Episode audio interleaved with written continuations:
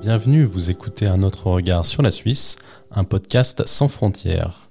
Manie, tradition, légende, exploit aussi, on vous dit tout de nos voisins helvètes. La Suisse pour les nuls, c'est par ici. Ce podcast vous est proposé en partenariat avec le Crédit Agricole des Savoies. Ses mots suisses préférés sont rosti ou carnotze. Guillaume Terrien est un Nantais multiple champion de France de dictée, mais la renommée de cet extraterrestre de l'orthographe a dépassé nos frontières. Il a par exemple gagné quatre fois de suite le championnat international suisse, en faisant même un sans faute. Pour les organisateurs helvètes, c'en était trop. Ils ont changé le règlement spécialement pour lui après 2012. Il pouvait alors continuer à venir, mais sans qu'il ne puisse prétendre officiellement à la victoire. Et traverser la France pour aller faire des dictées en Suisse juste pour la gloire, ça n'a pas vraiment intéressé Guillaume Terrien, qui n'est jamais retourné à ce concours.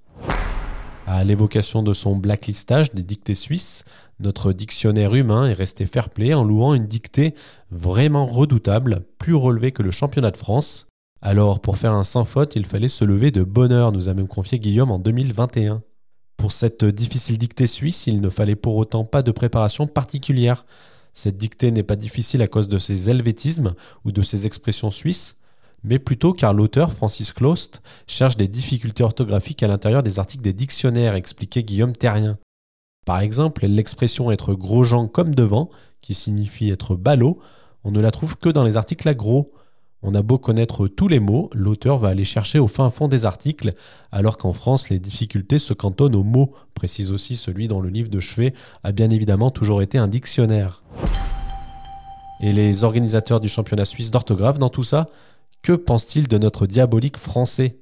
C'était un concurrent redoutable, passionné, d'un niveau supérieur, rembobiné pour nous l'année dernière, Francis Clost.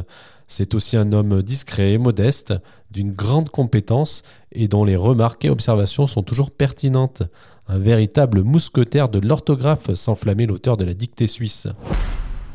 Son écrasante domination a certainement découragé des concurrents, ce qui a aussi obligé Francis Clost à créer la catégorie champion destinée aux vainqueurs des éditions précédentes, sans qu'il ne puisse donc prétendre au titre de champion suisse.